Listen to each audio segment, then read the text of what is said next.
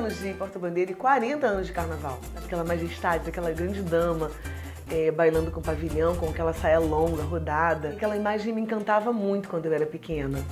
E eu tinha certeza no meu coração que era é, aquela função que eu queria exercer dentro da escola de samba. A porta-bandeira empunhando o pavilhão, que é o símbolo maior da escola de samba, é, é tudo. Olha só, nós somos sofridos, é, perseguidos, mas estamos aqui. Seu minha porta, seu lindo sorriso, faz parte do nobreza, beija-flor. Em 2019, ela completa 30 anos numa das funções mais importantes de uma escola de samba. Começou na Império Serrano, passou também pela Estácio de Sá, sempre carregando os estandartes dessas escolas. Mas há 23 anos, ela ergue o pavilhão da Beija-Flor de Nilópolis, atual campeã do carnaval aqui do Rio de Janeiro. Mãe do Igor, integrante do Corpo de Bombeiros do Estado do Rio de Janeiro, formada em Direito, ela tem seis estandartes de ouro e se tornou nesse tempo todo uma das personalidades mais famosas, mais simpáticas, mais admiradas do Carnaval do Rio de Janeiro. Por isso, nessa semana que antecede a folia, quem chega junto é a queridíssima Selminha Ai, Sorriso. Querido, querido. Obrigada pelo convite. Prazer te receber. Prazer mesmo te receber. Prazer todo meu estar aqui com você. Vou contar pra vocês já um segredo. A Selminha chegou no nosso estúdio, tá caindo um dilúvio lá fora. o pessoal não faz ideia, né? E eu falei assim, ai, fiz caixinhos pra vir pra cá. As caixinhas foram embora. Mas tá linda, mas tá linda. Obrigada. E vamos começar falando dessa sua trajetória, Selminha. São 30 anos agora em 2019. Sim. Quando você fecha o olho qual é a primeira imagem que vem à sua cabeça dessa trajetória no samba? Eu lembro, assim, do meu sonho de ser porta-bandeira, que começou no nome de Lucas, é, ainda bem menina, né? E aquela, aquela arte, aquele glamour, é, não glamour dos dias de hoje que é, envolve, né, que norteia o samba, graças a Deus, mas aquele glamour da porta-bandeira, sabe? Aquela majestade daquela grande dama, é, bailando com pavilhão, com aquela saia longa, rodada, com o talabarte atravessado no tronco, não era o talabarte de cintura que é hoje. E assim, aquela imagem me encantava muito quando eu era pequena. E eu tinha certeza no meu coração que era é, aquela função que eu queria exercer dentro da escola de samba, que na, que na época era o Nildo de Lucas. Então, assim, essa imagem é, é muito forte da porta-bandeira é, girando com o pavilhão em punho desfraldado que nesse caso era Boneca, o nome da, da, da porta-bandeira. Que era uma professora, né? foi uma mestra Sim, você. sim. Sua mãe passista também sim. da Unidos de Lucas. Sim. E foi como passista que você deu os primeiros passos aí nessa, estra hum, nessa estrada, foi? Não, foi na aula das crianças. Eu fui, eu fui saci, bailarina, palhacinha. Eu passei também pelos pedaços, né? Não, foi só, não foram só brilhos, né? Teve lá o palhacinho, o saci, a bailarina. Mas é, pensando bem, são 30 anos de porta-bandeira e 40 anos de carnaval. Eu nunca deixei de desfilar. Desde que eu comecei, eu sempre desfilei. Então foi aula das crianças, passista e porta-bandeira. Certo. E aí, de passista da Unidos de Lucas, você acabou começando como porta-bandeira, realizando seu sonho no Império Serrano. Porque lá também fui passista. Aí eu passei por um concurso, eu comentei com a...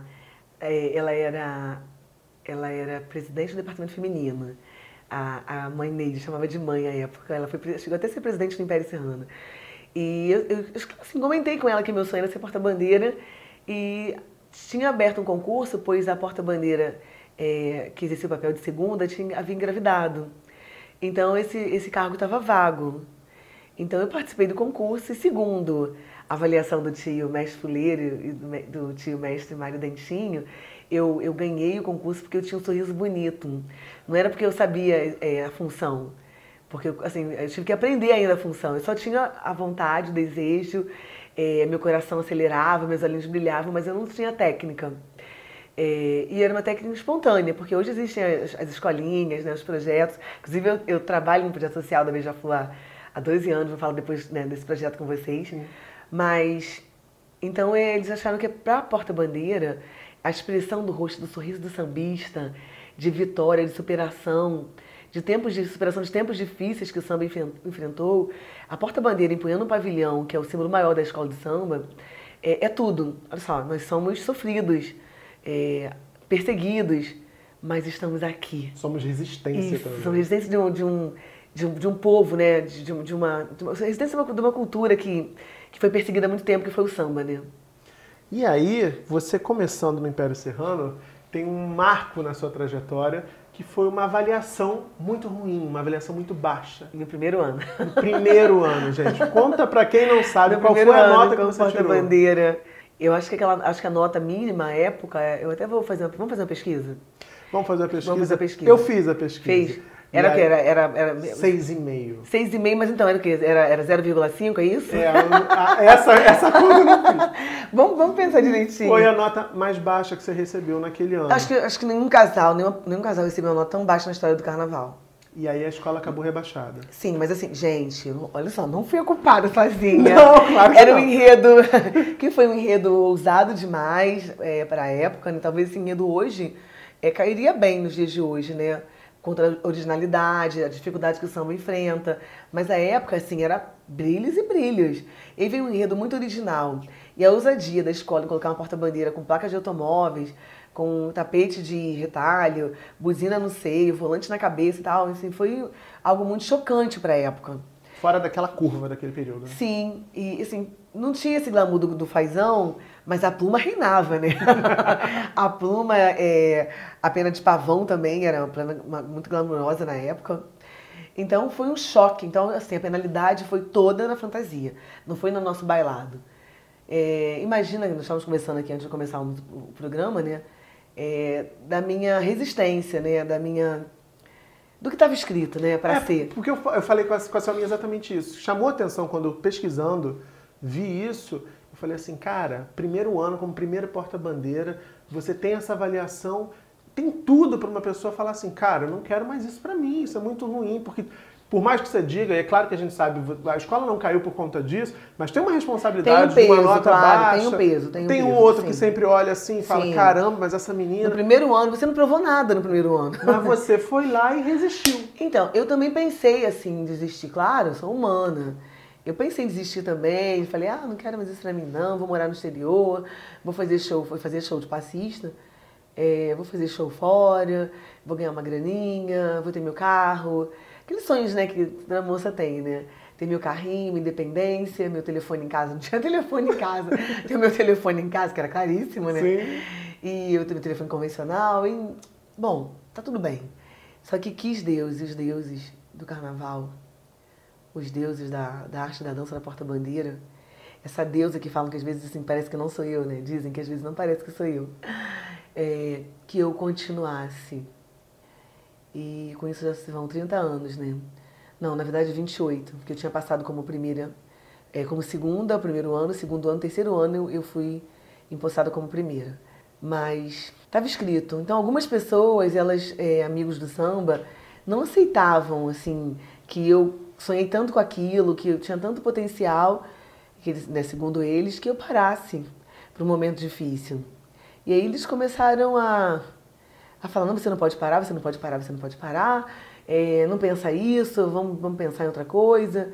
Então, é, essas pessoas começaram a, assim, a, a, a colocar para mim a importância de eu continuar, de não desistir, é, assim, deixando claro para mim que a vida é feita também de dificuldades, que a gente tem, nós temos que crescer com elas, entender que elas passam, que se, dependendo do que, como você é como pessoa, do seu comprometimento com tudo que você faz, é, ela é muito mais doce, é muito mais prazerosa. E aí eu não queria entender muito bem não, mas aí um belo dia o falecido Arthur Scar, que foi jornalista do jornal Povo, e o Chiquinho, que era Chiquinho Pastel, não era Chiquinho do Babado da Folia, que é o dono do Babado da Folia hoje. Eles fizeram contato comigo, falaram com o presidente eh, falecido Assi Pereira Alves, que tinha uma porta-bandeira que foi do Império Serrano, que combinava muito com o Claudinho, que estava sem porta-bandeira. Estava só o Claudinho. Como ele era da comunidade, eles optaram em ficar com o Claudinho, que tinha um potencial muito grande, e tem, que é o cara, né? é o cara. É, e aí eu fui fazer o, a- o teste. Esse teste foi no Pagode do Leão, que era um pagode famosíssimo na época. Nossa, era o ponte do samba. Todo mundo ia lá pro Pagode do Leão. Artistas, tanto que eu cheguei lá e falei, nossa, todo mundo pertinho de mim, aquele- todos os globais, na época TV Manchete, né? Sim, sim. Todo mundo ali pertinho de mim, num cercado, perto do palco. E todo mundo, nossa, eu falei, meu Deus, que, que mundo é esse que eu tô? Agora sim, eu tô no paraíso. Mas assim, me apresentaram no mesmo dia que eu fui. Eles olharam pra mim, o presidente, falecida CIA, a diretoria, é ela. Encaixa certinho com ele, tamanho, começaram a ver meu tamanho, o tamanho dela, tem sorriso, o Claudinho sorri pouco, ela vai fazer o Claudinho sorrir. e aí, pronto, no mesmo dia me colocaram no palco e me anunciaram. E aí? Me deram a bandeira. Eu, ai, gente, eu tava com uma bota, uma calça antropeito, aquela calça jeans aqui em cima. Sim, sim. E me deram os estandartes da Estácio, o pavilhão da Estácio, pra me apresentar. E me falaram que ia me pagar ainda. que daí ia me dar um de custo. Na época eu tinha, sei lá, três salários. Se fosse hoje, né? Olha só, três salários mínimos, meu Deus. Mas eu me lembro que era assim, um dia que eu falava assim, gente, pra quem era menina lá no meio do mato em Campo Grande, que não trabalhava, com os pais muito simples, vida muito difícil, você exercer o que você ama, ainda você receber por isso era ajuda de custo, mas assim, eu comecei a ajudar minha mãe em casa, trocar móveis, fazer tudo. trocar móveis, faz com, pagar conta de luz, porque Sim. era uma boa ajuda, sabe? É, então, começou a minha história na Estácio ali. E aí você foi para Estácio e o que, que aconteceu em 92? Ah, aí você tem que entender a vida, né? Assim, é, o que está escrito, está escrito mesmo, né? Porque imagina um ano em que você tem tudo para dar errado e deu errado, e você tem tudo para desistir, você não desiste, e você, é, por força dos amigos, da palavra dos amigos, que é importante você ouvir, e é importante você ter amigos, pessoas do bem que te cercam sempre, porque os bons amigos sempre vão te, te encaminhar, te exaltar, te colocar no lugar, falar as verdades para você, Sim. puxar a orelha, mas também te, te orientar para você seguir um caminho melhor. E foi isso que aconteceu comigo. Eu segui o caminho do, das boas palavras dos meus amigos e no ano seguinte, que foi em 1992, eu tive a, a honra, o privilégio de, ao lado do Claudinho, receber os 40 pontos dos jurados, é, ganhar o estandarte de ouro como melhor porta-bandeira. Praticamente era a minha estreia, de verdade, né? Porque no ano anterior eu não contava, eu não tinha nem fantasia, não, eu nem estreiei. E é, ser campeã. Foi único campeonato da Estácia até hoje. E, e um campeonato assim muito merecido que foi a voz do povo, né? O povo exaltando, o povo gritando, é campeã, é, por conta de uma energia, de um samba maravilhoso. Como é importante um samba bom, né? Sim, sim. Um samba que toca as pessoas, que faz você sorrir, que faz você cantar e brincar. É, então, é, eu tenho essa experiência comigo. Eu tenho tantas experiências que eu falo assim, nossa, eu, eu não sou nova, assim, eu, me, eu acho que hoje uma pessoa na faixa etária de 50 até 60, ainda não cheguei a 50 não, mas vou chegar. E vou chegar a 60 também. Claro. E a 70, até quando Deus quiser. Mas assim, hoje o, o, povo brasileiro tem uma longevidade muito maior, né? É um povo muito mais saudável, não sei se por conta mesmo da consciência, que é importante praticar atividade física, uma boa alimentação, é, fazer é, uso de, de suplementos, mas suplementos mais assim, naturais, né, gente? Não, não são aqueles que. É. Esses eu não aconselho, não, tá? Quem quiser, por favor, à vontade, mas não é o meu caso. É, então, acho que por algum motivo, não sei. Mas assim, a consciência do brasileiro hoje é muito maior em querer viver, em querer ser um povo saudável. E eu passei a, a, a pensar assim também, a me cuidar ao longo dos anos, a me amar mais. Passei por algumas dificuldades, percalços grandes na vida, mas eu também tive muito mais benefícios, muito mais é, motivo para agradecer e tenho. E muitos mais motivos para continuar com esse sorriso lindo que Sim. chamou a atenção lá no começo. Sim. A gente já está chegando no finalzinho dessa, dessa primeira parte da entrevista. Tem muita história, né, minha gente? Mas eu tenho que falar da Beija-Flor. Quando é que você, só para deixar aquele gostinho, aquele suspense já no ar, quando é que você então ingressa na Beija-Flor de Nilópolis, essa escola que você acabou virando um ícone da Beija-Flor, né? Nesse tempo todo, enfim. Como é que foi essa entrada? então, eu nunca vou pular a história do mestre Laíla na minha vida e na vida do Claudinho. Porque foi ele que nos descobriu é, como é, artistas do carnaval, né? Que poderiam compor o elenco da Beija-Flor, um elenco forte. É, a Beija-Flor, aquela potência que já não ganhava algum tempo, mas era a Beija-Flor brigando sempre pelos títulos. E, e a tendo... gente está falando de que ano? Nós estamos falando de 1995. E ele, juntamente com o nosso presidente de honra, Eliseu Abrão Davi, nos fez o convite para que nós é, pudéssemos incorporar, incorporar no, no, no, nos quadros da Beija-Flor de Nilópolis, né, no elenco da Beija-Flor, na, na, no corpo da Beija-Flor, na família Beija-Flor. Então é, nossa, essa parte é eu me lembro bem, sabe? Porque já vem a minha mais madura. Continuei ainda é, precisando aprender muita coisa, continuo precisando aprender em todos os sentidos, mas o meu amadurecimento realmente como mulher, como ser humano, como profissional, é, é na Beija-Flor de Nilópolis. E é disso que a gente vai falar na segunda parte dessa entrevista. Se você está curtindo, como eu estou curtindo, deixa seu like aqui embaixo, se inscreve no canal se ainda não tiver inscrito ou inscrito e deixa comentários também aqui embaixo dizendo o que, que você está achando desse papo com a maravilhosa e soberana Selminha Sorriso. Quinta-feira, sete da noite, eu e Selminha estaremos de volta com mais Chega Junto. Beijão e até lá.